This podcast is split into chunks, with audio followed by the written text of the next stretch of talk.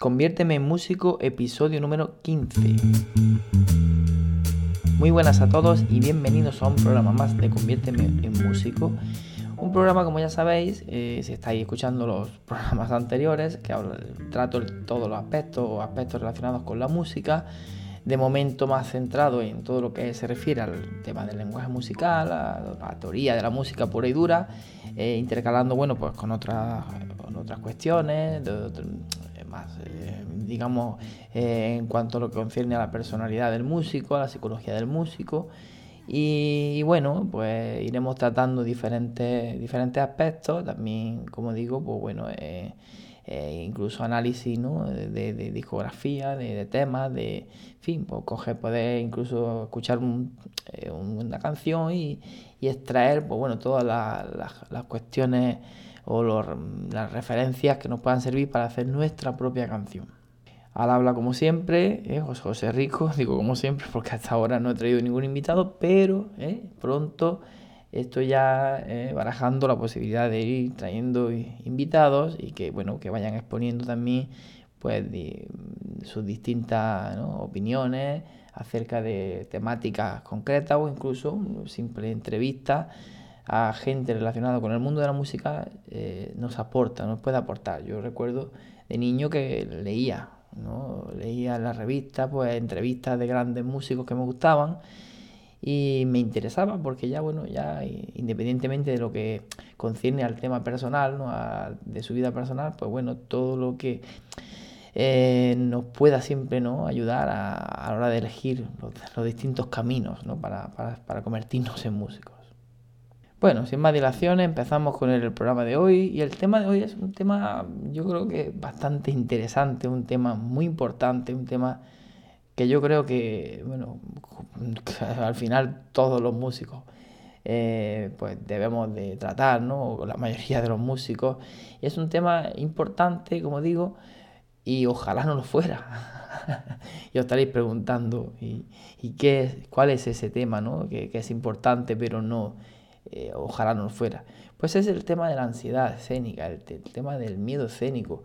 Eh, bueno, digo que es importante porque es un tema que, bueno, que está muy cercano y afecta mucho al mundo del artista, ¿no? Ya no solamente músicos, actores, e incluso, eh, bueno, de, otra índole artística, que, se tengan que exponer, incluso hasta mm, simplemente conferenciantes a veces, ¿no? Pueden, pueden sentir ese, ese pánico escénico.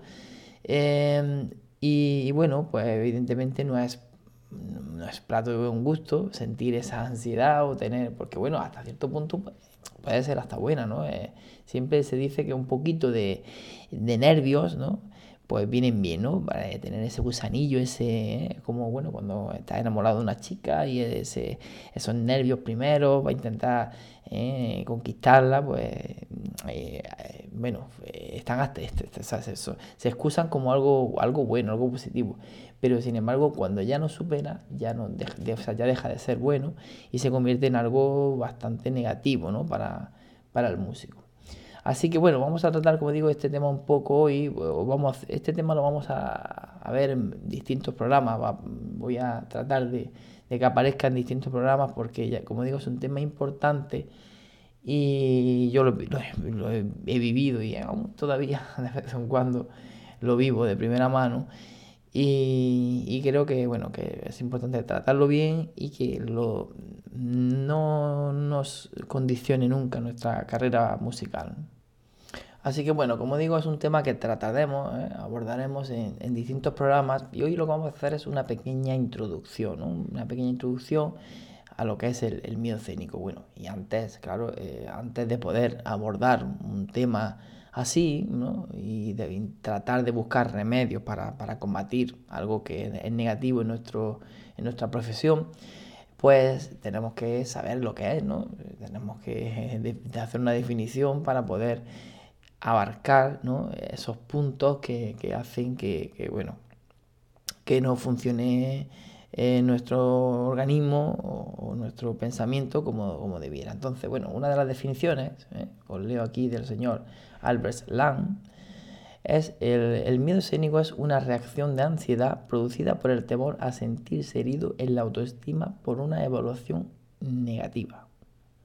Otra de las definiciones que tenemos aquí es el miedo escénico es a nivel del intérprete una manifestación ante una situación muy concreta propia de nuestra profesión, que la psicología en general perdón, se define a partir de la crisis de pánico, en una ocasión en la que se siente riesgo absoluto de nuestra supervivencia debido a algún factor externo ajeno a nuestra voluntad, pero absolutamente real, nuestro organismo dispondrá de una serie de síntomas involuntarios desencadenantes de un proceso defensivo de máxima alerta ante lo que se vive como una inminente catástrofe caracterizada por una extrema inquietud que nos llevará a tratar de huir si es posible, de la circunstancia o en su defecto a perder el conocimiento.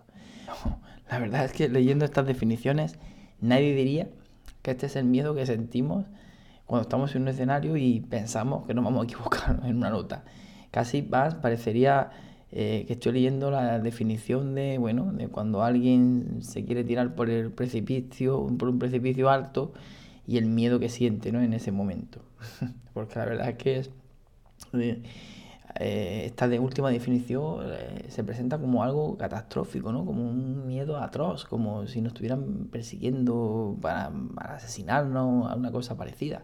Y realmente además, eh, no estoy exagerando, es, la sensación que se tiene, porque es una sensación que se presenta a, nivel emocional, ¿no? a nivel psicológico. pues de hecho hay un miedo atroz eh, a fallar, a no dar eh, a no dar al callo, como se suele decir, a bueno pues a pensar que, que dirán de mí y tal.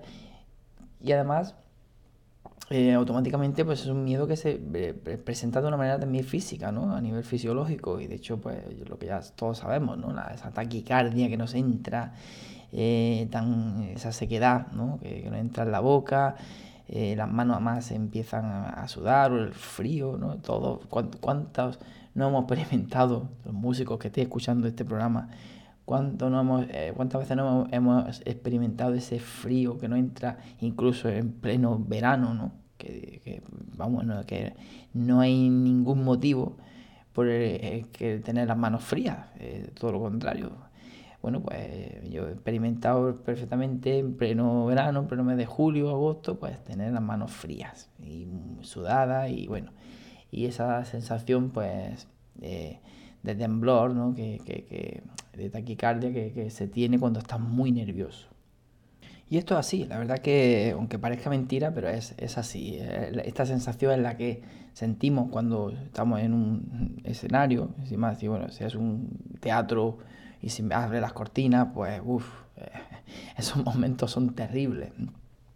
Podemos leer muchos métodos, muchos libros que hablen de esto y, y bueno, yo puedo decir, ¿no? De, una forma más cercana y bueno, como a nivel anecdótico, como he podido ver eh, directamente incluso compañeros en, el conservatorio cuando yo estudiaba, cuando era más, más jovencito, eh, tocando la guitarra, incluso del mismo eh, pavor, ¿eh? pues la mano izquierda salirse del mástil, o sea, salir completamente de ya de la, zona de la, de la cabeza del, del mástil, de o sea, perder completamente la noción, ¿no? Ya de, porque eso estoy seguro que ese chaval que estaba tocando en ese momento no lo habría pasado en su casa, pues, me imagino que ninguna vez. Pero pasar en el escenario pues, de ese descontrol tan, tan enorme ¿no? que, se, que se tiene a causa del miedo escénico. ¿no? Eh, he llegado a ver como incluso guitarristas eh, de un buen nivel y no niños precisamente, pues eh, por un ataque de, de pánico tal, pues levantarse de la silla, o sea, parar la obra a la mitad a la mitad, pues porque están fallando muchas veces, no sale como quiere y tal, y bloquearse, quedarse la mente en blanco, levantarse de la silla y parar. Eso en medio, recuerdo, en medio de una audición importante, eh, además con una audición con una carga de, evaluación importante también, pues lo he llegado a vivir, ¿no? He llegado a vivir esos momentos y verlo eh, de, manera, de manera presente. Bueno, no quiero ni contar la cantidad de veces que yo he sentido esa taquicardia, ese miedo, esa sensación. Recuerdo una vez en el, Teatro Isabel la Católica, en, Granada, en Granada Capital, pues bueno, teníamos una pequeña audición de, alumnos en el conservatorio y, recuerdo que además eh, te, llevaban, te acompañaban al escenario eh, con una vela, era incluso como una especie de vela, porque no, no se veía nada. Y, bueno, era una sensación terrible, porque es que parece que estás metido en, el, en, la, los sitios estos de, las casas del terror, ¿no? Estas que te ponen en, en unos parques temáticos. Y terrible, vamos, va oscuro, te sientas y dices, madre mía, se abre el telón y tienes que arrancar. Y esos primeros segundos son, son terribles, la verdad. Y bueno, ¿qué es lo que nos pasa a los músicos realmente a nivel de personalidad? Eh, se dice, ¿no? Eh, hay estudios de, investigación que dicen que los, músicos somos unas personas muy introvertidas, ¿no? somos introvertidos. ¿eh? Como, como todo en la vida nunca se puede generalizar, porque, bueno, conozco muchos músicos que son todo lo contrario, súper extrovertidos. Yo en mi caso, bueno, me considero más bien una persona introvertida. Yo, bueno, en mi vida personal he sido más bien una persona introvertida, bueno, cada vez lo soy menos, ¿no? Además, sí me considero una persona bastante social, ¿no? Y, y me gusta, bueno, hablar y por supuesto con mis compañeros y reírme y disfrutar. Pero es verdad, bueno, no soy tampoco una persona excesivamente extrovertida, o sea, a lo largo de mi vida sí puedo decir que he sido más introvertido, pero ya digo que sí que conozco, personas que no lo son, que son extrovertidos y son músicos. Pero bueno, sí que es verdad que existe en muchos casos ese pequeño grado de, introversión ¿no? Eh, en el músico. Eh, bueno, hay que tener en cuenta que eh, a lo largo de nuestra vida, en, nuestro desarrollo como músico, si realmente, bueno, evidentemente si es algo que ya lo llamamos a un grado mayor, ¿no? Ya de una eh, más profesional, pues bueno, sí que es verdad que la mayoría pues tenemos que estudiar muchas horas, ¿no? Y, dedicarnos muchas horas a nuestro instrumento y compartir muchas horas, eh, muchas horas, perdón, a solas con, nuestro instrumento, ¿no? Estamos, prácticamente podemos decir que, que bueno, que, es nuestro amigo, ¿no? Nuestro único amigo durante unas horas, que estamos siempre con él, ¿no? Y, y no tendemos a nadie más. Y bueno, pues eh, es curioso porque eh, con tantas horas como pasamos con, nuestro instrumento, que podemos considerar, como digo, nuestro, nuestro amigo, nuestro gran amigo, luego en el escenario se convierte en nuestro peor enemigo. ¿no? Eh, no sé cómo nos las eh, apañamos mentalmente para pensar que nuestro enemigo y no nos ayuda nada, ¿no? estamos con él. y bueno, ahí entraría dentro de las definiciones que comenté antes, la de este señor Albert pues em, hablaba del tema de la autoestima, ¿no? Es fundamental. Eh, la autoestima para todo, no solamente para tocar un instrumento, para todo en la vida es fundamental. Si la autoestima es floja, es muy fácil que hagamos mal la actividad o que no la desarrollemos como, como debiéramos. Porque claro, si no tenemos confianza en nosotros mismos, ¿cómo vamos a poder realizar algo con, esa seguridad, ¿no? con, ese convencimiento de que podamos hacerlo bien. Así que bueno, yo creo que uno de los primeros puntos que podríamos desarrollar para, eh, tratar este tema del, pánico escénico es, el, vamos, la autoestima, ¿no? el poder eh, creer que podamos hacerlo bien. ¿no? Y también creo que es importante para ello pues, recordar si, no sé, si estamos tocando un pasaje eh, de cualquier fuga de, de Bach, eh, ya sabéis que todos eh, tenemos siempre el típico pasaje donde fallamos, ¿no? Y bueno, cito esto de la fuga de Bach porque, bueno, normalmente no, no suelen ser fáciles. Pues, bueno, pues tenemos un pasaje donde me equivoco, donde no me suena bien la nota, donde lo que sea.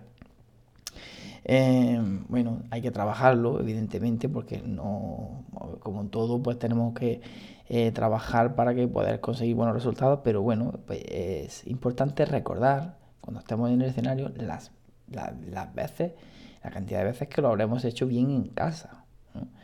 Eh, que lo hemos trabajado, hemos estudiado ese pasaje, que bueno, habremos, no lo hemos equivocado, corregido y tal.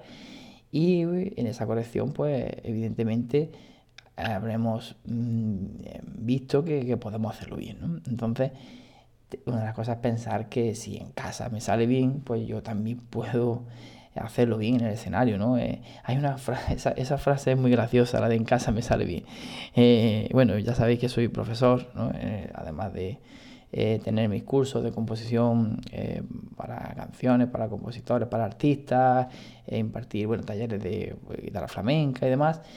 Bueno, pues mi trabajo principal es, yo soy profesor en el conservatorio profesional de Córdoba y eh, recuerdo que en una de las aulas en las que he trabajado había un, cartelito que ponía en, casa me sale.